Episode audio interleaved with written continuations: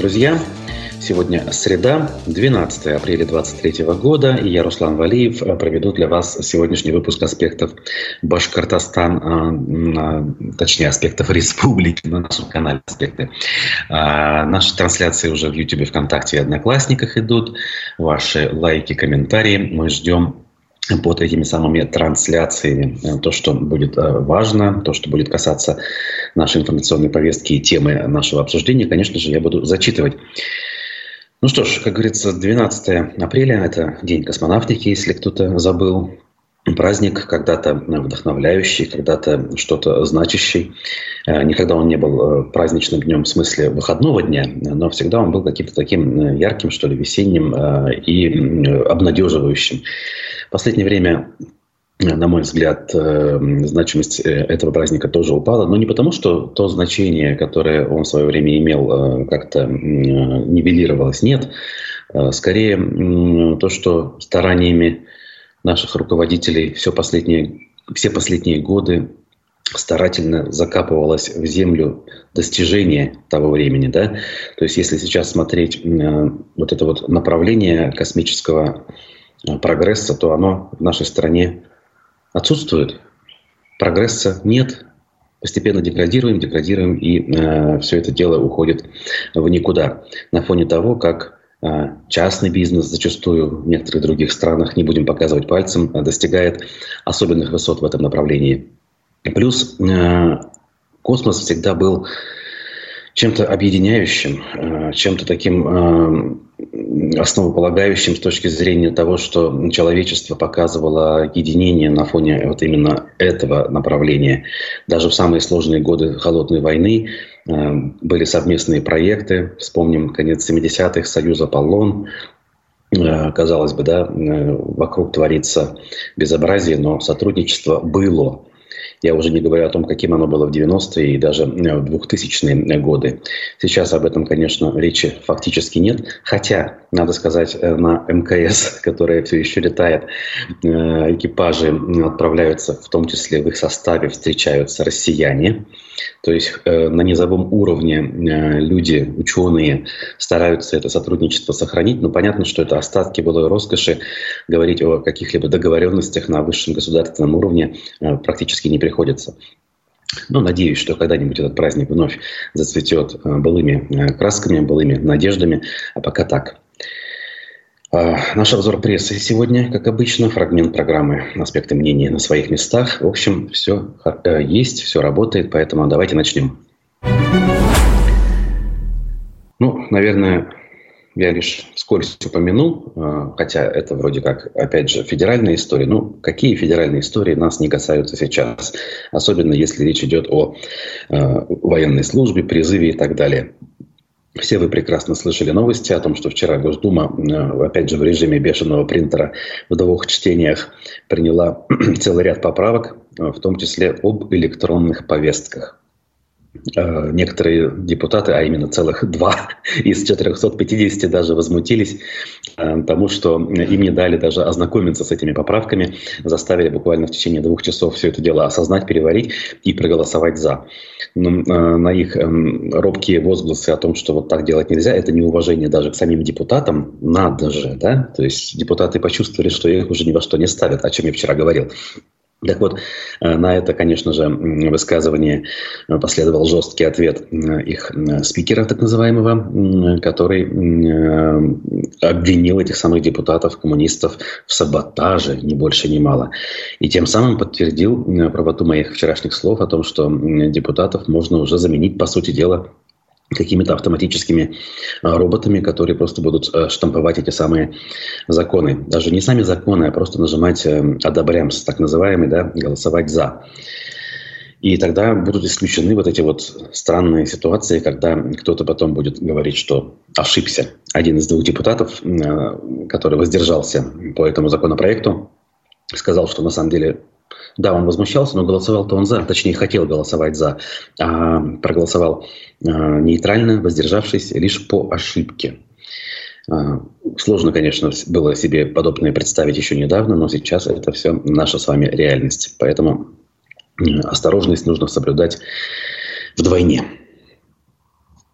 Ну а мы дальше двигаемся. Ну вот, э, опять же, к нашим самым сложным новостям сразу обращусь. Двенадцатый день процесса Лилии Чанышевой. Защита начала представление доказательств невиновности активистки. Значит, эм, Процитирую несколько важных моментов. Из Калининского райсуда Уфы истребовано по нашему ходатайству уголовное дело второго обвиняемого на нынешнем процессе Рустема Мулюкова. Кстати говоря, нельзя забывать именно этот момент, что он там тоже есть. Еще один фигурант. А, сегодня в суде исследовались материалы этого дела. По результатам исследования нами было заявлено ходатайство о вызове и допросе в суде оперативных сотрудников Центра Э а, которые имели отношение к расследованию. Также наш коллега, адвокат Андрей Лепехин заявил ходатайство о вызове и допросе экспертов, проводивших психолого-лингвистическое исследование высказывания Рустема Мулюкова. А, суд эти ходатайства удовлетворил, рассказал адвокат Рамиль Гизатуллин. А, значит, напоминает нам издание, что в феврале 2019 года Рустема Мулюкова признали виновным а, в публичных призывах к осуществлению экстремистской деятельности. Это 280 статья. И э, суд тогда уже приговорил его к двум годам лишения свободы условно. Поводом к возбуждению дела стало выступление Мулюкова на митинге 12 июня 2017 года, организованном Уфимским штабом Навального. Штаб у нас запрещен, как мы знаем, и признан экстремистским сейчас. В своей речи активист в крайних резких выражениях критиковал коррумпированных чиновников, призывах, призывая в том числе их расстреливать. Надо сказать, что 12 июня 2017 года митинг э, у ДК «Химик» в Черниковке был последним согласованным, цивилизованным в этом смысле э, митингом, э, организованным штабом Навального и сочувствующими, скажем, протестующими. Но выступления, понятно, были разные. Надо сказать, на том митинге выступали в том числе ныне довольно высокопоставленные лица работающие, ну, не напрямую в администрации республики, главы республики, но где-то рядом, будем так говорить. Вот. Осенью 2021 года уже Мулюков наряду с Лилией Чанышевой стал фигурантом возбужденного э, большого дела, скажем так, против соратников Алексея Навального. Им уже предъявили целый ряд обвинений, как участие э, в экстремистском сообществе.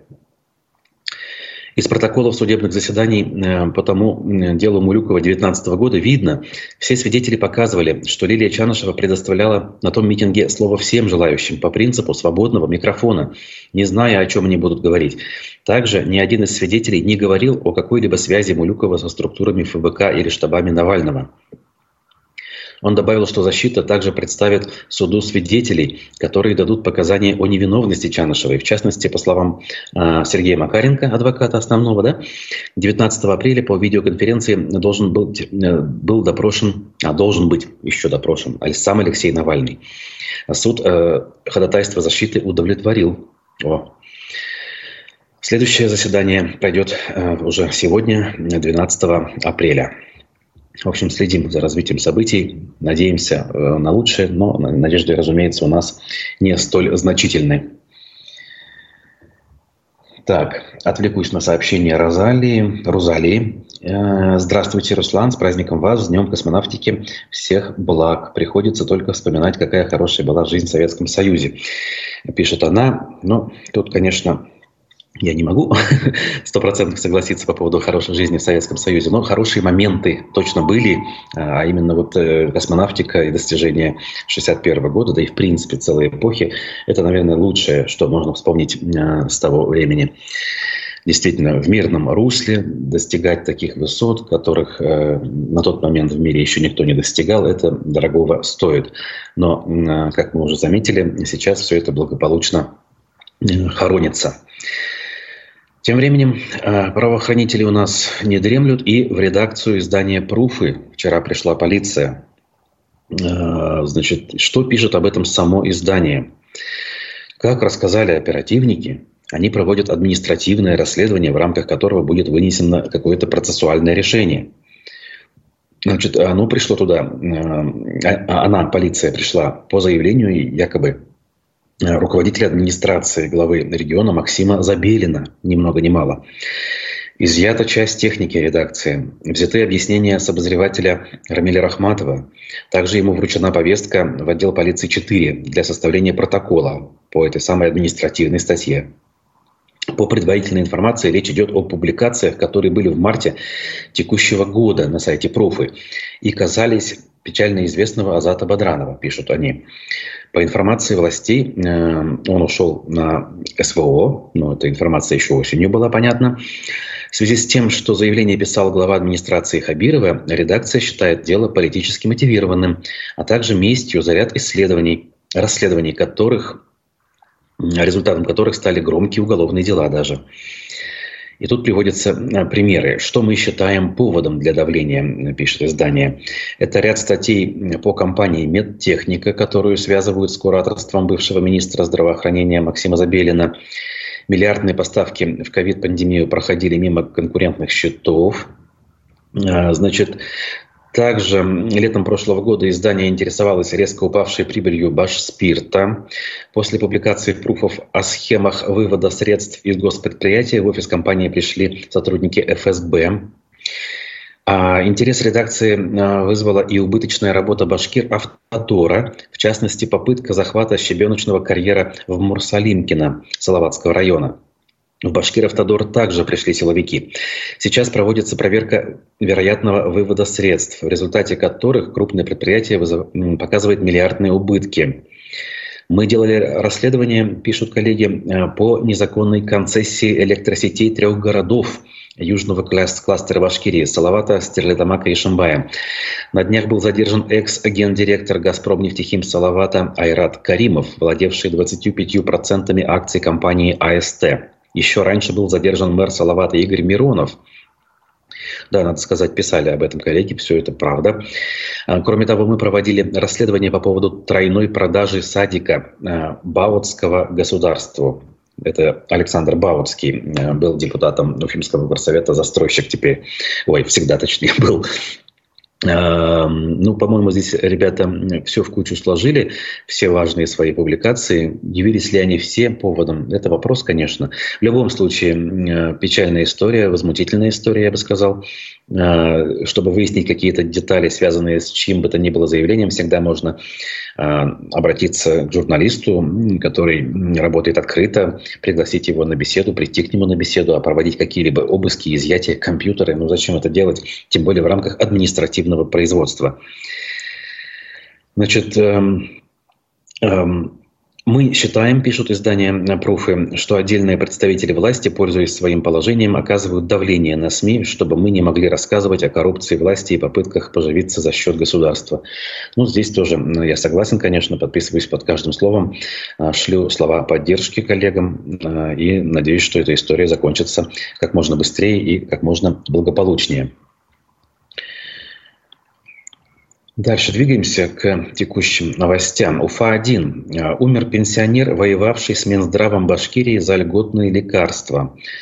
О чем речь? Значит, э, дважды э, пенсионер э, выигрывал суд у Минздрава за то, что тот не обеспечивал его лекарствами. По словам э, внука мужчины и э, правозащитника э, Даниила Янтураева, мужчине в последнее время становилось все хуже. Он мучился головными болями. Родные предполагают, что Михаил Оловянников перенес второй инсульт. Положенные ему лекарства он так и не получил. Несмотря на выданные исполнительные листы, Минздрав не выполнял требования по обеспечению. Сейчас на рассмотрении в суде еще один иск о взыскании с Минздрава денежных средств за самостоятельную покупку лекарства из-за несвоевременного обеспечения, говорит его внук.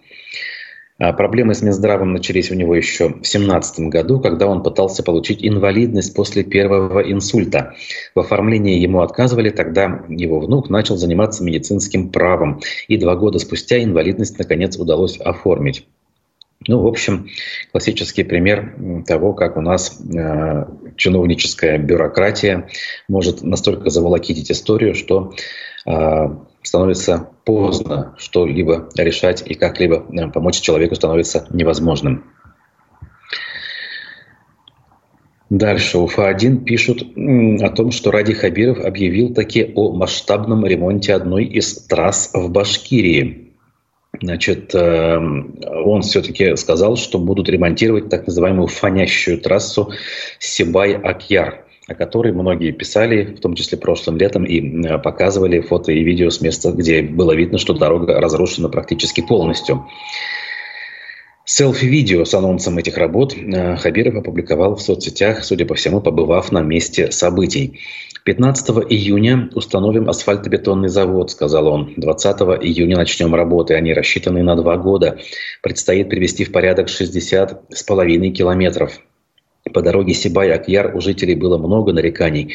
Мы включили ее в новую программу ремонта дорог, которая больше всего беспокоит жителей Башкортостана. А на сайте госзакупок сейчас опубликованы результаты двух электронных аукционов на ремонт трех участков трассы Сибаяк-Яр общей протяженностью пока 24 километра. Стоимость их 584 э, миллиона рублей. Согласно проекту первого госконтракта, работы необходимо завершить до конца текущего года, по второму контракту до конца следующего года. Если учесть, что общая протяженность трассы от Сибая до Акьяра составляет 102 километра, то ремонт дороги полностью обойдется бюджету Башкирии почти в 2 миллиарда рублей. Но имеют в виду журналисты, что если все-таки все участки дорог будут отремонтированы, пока он не говорит про все, он говорит про 60 километров. Это чуть больше половины что уже, конечно, неплохо. Но опять-таки судите все-таки местным жителям, которые пользуются данной трассой. А, в Уфе власти который год подряд примерно одно и то же обещают. Как вы думаете, что? А, нанести дорожную разметку, конечно же. Но не просто нанести, а ставят конкретные сроки. 15 а, июля, середина лета. Значит, 150 тысяч квадратных метров разметки на 130 участках дорог планируется. Из них 75 тысяч, половину, а, нанесет специализированное управление по ремонту и содержанию искусственных сооружений мэрии. Ну, собственно, мэрия сама получается. Муниципальный контракт по остальному объему будет заключен до 20 апреля. Об этом сообщил начальник э, коммунальной службы мэрии Рустем Хамитов на оперативке. По словам Хамитова, работы по нанесению разметки на основных магистралях э, должны завершиться до 10 июня, на второстепенных улицах до 15 июля. Но если им удастся выполнить данное обещание, то, наверное, можно будет говорить, что прогресс имеется. Потому что, опять-таки, я как автолюбитель до последнего, до прошлого августа наблюдал, как даже на довольно-таки основных магистралях, например, на Затонском шоссе, разметку наносили ближе к концу августа, но никак не к 15 июля что, например, я считал совершенно э, бесполезным занятием, поскольку такая разметка обычно держится эм, ну, месяца два до начала использования шипованной резины автомобилистами. Если 15-го закончат, ну, хотя бы месяца на 4 э, можно это удовольствие растянуть. Вот эту дату давайте запомним, и когда наступит середина лета, э, подведем итоги, проанализируем выполненность данного обещания. Друзья, небольшая пауза у нас по плану сейчас. Э, фрагмент э, программы «Аспекты мнений» с э, политологом Арсеном Шаяхметовым предлагаю вашему вниманию. С сентября в вузах вводится курс об основах российской государственности, так называемый разговор о важном для студентов. Это что такое Россия, российская государственная цивилизация, российское мировоззрение, ценности российской цивилизации, политическое устройство, вызовы будущего и развития страны. Почему тогда делается упор на вузовскую молодежь, а вне вузовская молодежь? Вне вузовская молодежь что подразумевается под ней? Если это школьники, то у них уже есть курс обществознания. Не, ну те, кто не охвачены, так скажем, средним и высшим образованием уже в наше время это единицы, потому что высшее образование у нас на сегодняшний день становится, если не обязательным, то, по крайней мере, каждый стремится уже так или иначе обзавестись каким-либо дипломом, и государство активно выделяет бюджетные места, буквально заваливает федеральные вузы этими бюджетными местами для того, чтобы с одной стороны, и поддержать вузы, а с другой стороны, для того, чтобы у людей было стремление получать самое высшее образование. Поэтому тот срез, который не учится нынче ни в вузах, ни в СУЗах, а после школы сразу идет, например, на производство, он достаточно мало. Государство, наверное, не рассматривает его как такой большой сегмент, с которым можно было бы работать. Со школьниками такая работа уже установлена достаточно давно. Что касается вузов, то здесь такая вот, наверное, активная вузовская работа не проводилась, скорее вне вузовские различные мероприятия, которых сейчас тоже большое количество. Это и мероприятия, через, проводимые через Росмолодежь, это и мероприятия того, чтобы проведение их в рамках каких-либо национальных проектов или таким образом обязательном порядке. Это как мероприятие по противодействию терроризму и экстремизму, например, гармонизации национальных отношений. Но вот теперь, собственно, это будут еще и мероприятия по разъяснению студентам, что ли, основ государственного строительства. Мое отношение подобного рода курсам всегда было положительно в том плане, что, в принципе, система школьного образования достаточно устарела и на сегодняшний день не дает именно практические навыки и знания школьникам. То есть, когда они выходят из школы, они мало что знают о реальной современной жизни. Условно говоря, как там обращаться в государственные органы власти, как пользоваться госуслугами, как открывать свой бизнес, как коммуницировать, как общаться, как выстраивать э, социальные связи, какие у тебя есть права, возможности, несмотря на то, что это в какой-то степени преподается в курсе обществознания, на мой взгляд, это недостаточно. И вот эти необходимые базовые навыки для современного гражданина, увы, в школе не преподаются. И, естественно, э, выходя за пределы школы во взрослую жизнь, он часто теряется и пытается себя еще какое-то время найти в этом мире для того, чтобы узнать базовые навыки жизнедеятельности получить. А вместе с тем не может полноценно там осуществлять свою трудовую деятельность, либо каким-либо образом реализовывать себя в социуме. Поэтому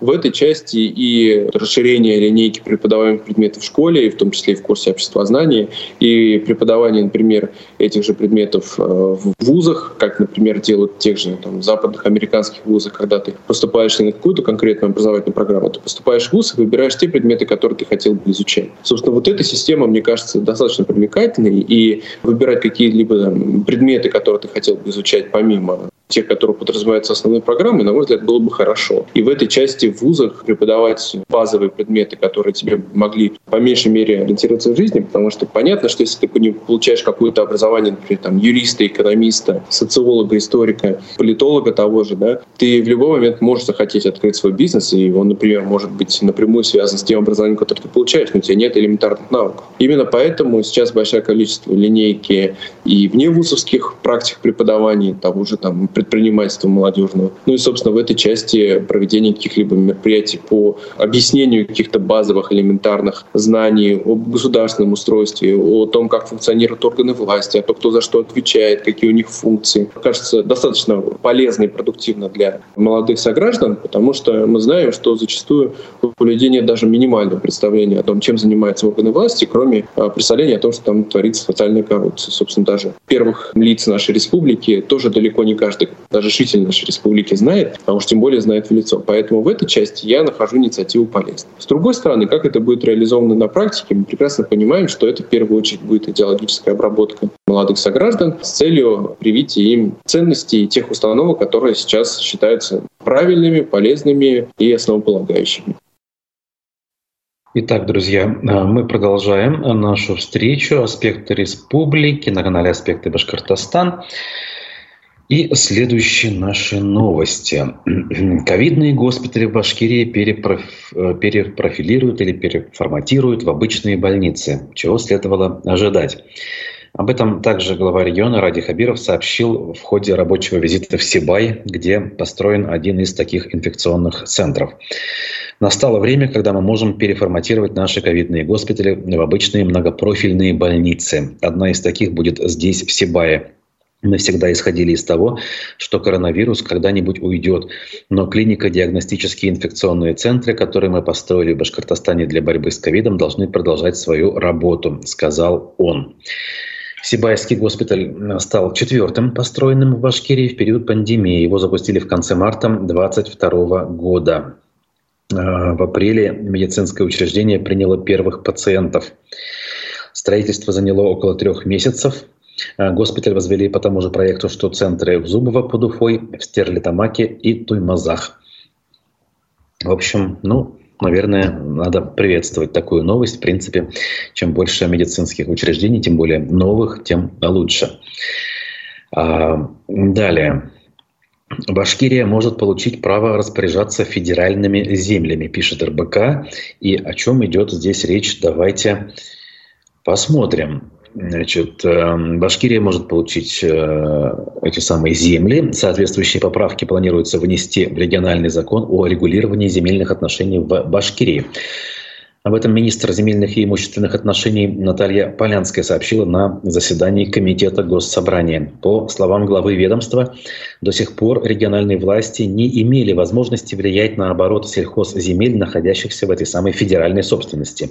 При этом обширные угодья многие годы могли не обрабатываться и зарастать у нас раньше в 59-м законе о регулировании земельных отношений была государственная собственность, и земли, э, право собственности на которые э, не разграничено, там присутствовали. Но у нас государственная собственность разделяется на федеральную собственность и собственность субъекта. В ближайшее время мы внесем изменения в этот самый закон, чтобы включить туда госземли, относящиеся к федеральным. Раз федералы повернулись к нам лицом, и у них очень много земель простаивает, а это политика всей страны, то вводить э, в земли, в сельхозоборот мы будем. Мы должны не отставать, и пока дают, надо брать. Я думаю, до конца апреля мы уже внесем сказала она. И вот интересно бы все-таки узнать, о каких землях идет речь. Значит, данные о площади земель сельхозназначения в республике сильно отличаются у разных ведомств. Ага, даже никто толком не знает. По данным Росреестра, на 1 января 2023 года в Башкирии 7,3 миллиона гектаров земель для сельского хозяйства.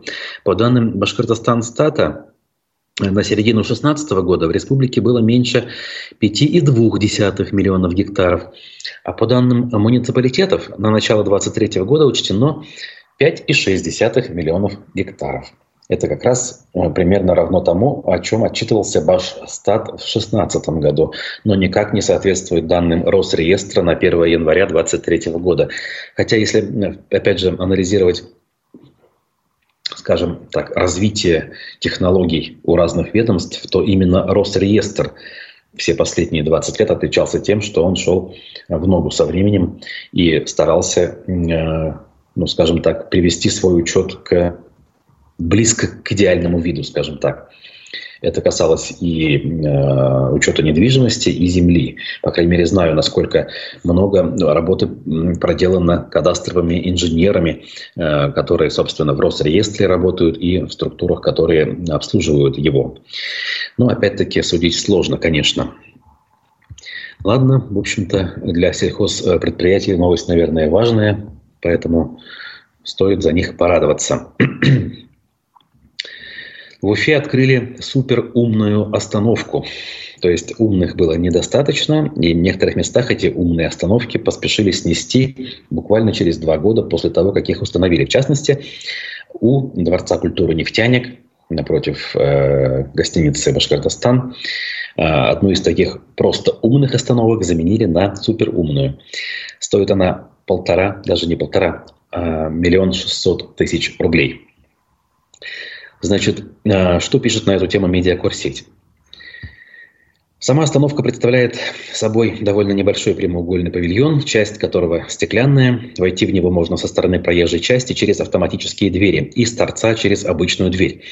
Заявляется, что остановка оснащена пандусом для маломобильных групп населения. Однако журналист издания пандус не обнаружил. Можно предположить, что пандус появится позже, и по логике его должны смонтировать перед раздвижными дверьми. Внутри павильончика две небольшие скамьи, табло с расписанием прибытия автобусов и стенд с правилами пользования общественным транспортом. Под потолком кондиционер. На новой остановке можно зарядить телефон, есть кнопка вызова службы экстренной помощи. Вечером в понедельник, когда корреспондент побывал на остановке, панель под табло была снята монтажниками. В тот момент были видны все внутренности остановки эм, автомата. Провода, выключатель. Э, в часы пик в новом павильоне не было ни души, вероятно, потому что рядом рабочие продолжали устранять какие-то э, недоделки. На уличной скамье они разложили дрели, молотки и еще какие-то инструменты. На стремянках лежала балка, судя по всему, часть остановочного павильона. Изнутри тянулся провод. Конечно, никто не решался зайти внутрь. Значит, внутри павильона э, места не очень много, но, в общем, судить э, это легко, визуально, и на фотографиях, и на месте событий, да, это можно оценить. Э, в общем, не сказать, чтобы оптимистично оценили наши коллеги данный павильон. Да, я больше добавлю. Ну вот что изменилось? Ну да, теперь это закрытое пространство. Но по сути то же самое. То же самое электронное табло, которое показывает какую-то информацию о прибытии автобусов, но нельзя сказать, что эта информация соответствует действительности. Опять же, по отзывам я делаю выводы. Э, две USB-зарядки стандартного класса, устаревающего уже класса, то есть ни одного разъема типа USB-C с быстрой зарядкой, которые сейчас, к слову, уже даже в автобусах Башавтотранса есть, потому что производитель Нефас их монтирует. А здесь, пожалуйста, вы ставите э, вроде бы по последнему слову техники остановку, а разъемы ваши устарели. Поэтому, конечно, есть вопросы. И вообще, нужно ли заниматься вот этой показухой, установкой новых павильонов в то время, когда еще э, с, рас... с расписанием движения есть э, сложности? А в некоторых местах, в принципе, никаких остановок в городе не смонтировано. Не то, что супер умных или умных, а хотя бы даже простых, глупых. Вопрос, конечно. А, значит, Сегодня на несколько часов перекроют улицы близ Советской площади, сообщает Медиакор сеть. А как бы вы думали, почему? Потому что, может быть, праздновать будут День космонавтики? Нет, конечно же. Будет проходить торжественная церемония отправки на СВО добровольческого отряда «Ватан». Мэрия Уфы предупреждает горожан об этом. Продлятся ограничения с 14 э, до 16 часов 30 минут. Движение будет ограничено по улице Пушкина, по участке, ограниченным улицами Ленина и Цюрюбы, а также по улице Советской от Закива-Леди до Пушкина. Жителей и гостей Уфы просят учитывать ограничения движения и заблаговременно планировать свои передвижения. Вот так вот, друзья мои. Ну и, конечно, надо сказать, что в Уфе более 250 человек не пришли в военкоматы без уважительной причины. Лиха беда начала, да? С учетом новых электронных нововведений, я думаю, что это количество может зашкалить за тысячи. Ну а пока это вот итоги последних месяцев. О ситуации с призывом в республике рассказал начальник отдела подготовки и призыва граждан э, на военную службу военного комиссариата. Около 150 уфимцев не явились на призывные комиссии, не имея на то уважительной причины. При этом 25 человек уже были привлечены к административной ответственности. Э, Сергей Нетунаев, этот самый начальник, э, сообщил также, что в соответствии с указом президента Путина об увеличении численности вооруженных сил увеличивается численность как служащих по контракту, так и по призыву. На весенний призыв увеличена численность военнослужащих по призыву на 10% по сравнению с прошлым годом. Это касается всех регионов, но и, и в целом муниципальных образований. Для республики штаба Центрального военного округа штабом, видимо, установлено задание более пяти с половиной тысяч человек. Из них свыше одной тысячи – это задание для муниципалитетов города Уфы. Ну, видимо, цитируют э, данного военачальника, а он, в общем, не совсем э, понимает, что такое муниципалитеты. В период призывной кампании в городе на призывные комиссии подлежит э, вызову свыше 6 тысяч человек.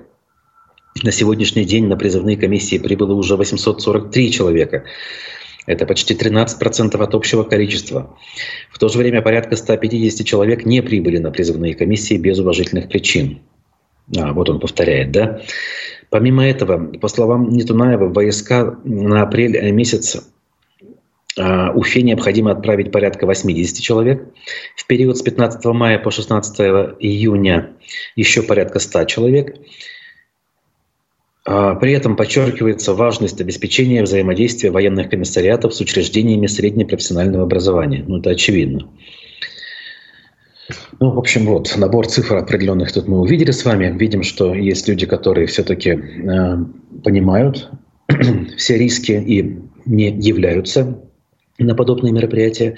Правда, как с этим поступать теперь, когда э, все это приводится к цифровому варианту, который даже не обязательно будет открывать и читать, остается, конечно, вопросом. Как говорится, нужно следить за пабликами и э, сайтами правозащитных организаций, отдельно взятых адвокатов, которые на этом специализируются и способны давать э, развернутые, внятные рекомендации э, в рамках действующего законодательства и э, способных, скажем так, э, все-таки этих рисков избежать. Спасибо, друзья. Наши новости на сегодня истекли. Впереди у нас еще программа э, Digital Среда. Э, Владимир Барабаш со своим соведущим э, Константином Акаемовым поговорят на тему каких-то новшеств в этой среде. Несмотря на все происходящее, они есть. Поэтому не пропустите, спешите свои вопросы, лайки и комментарии. А с вами мы увидимся, я думаю, уже завтра утром. Текущие новости на сайте Аспектов и в телеграм-канале Аспектов. Берегите себя. До свидания.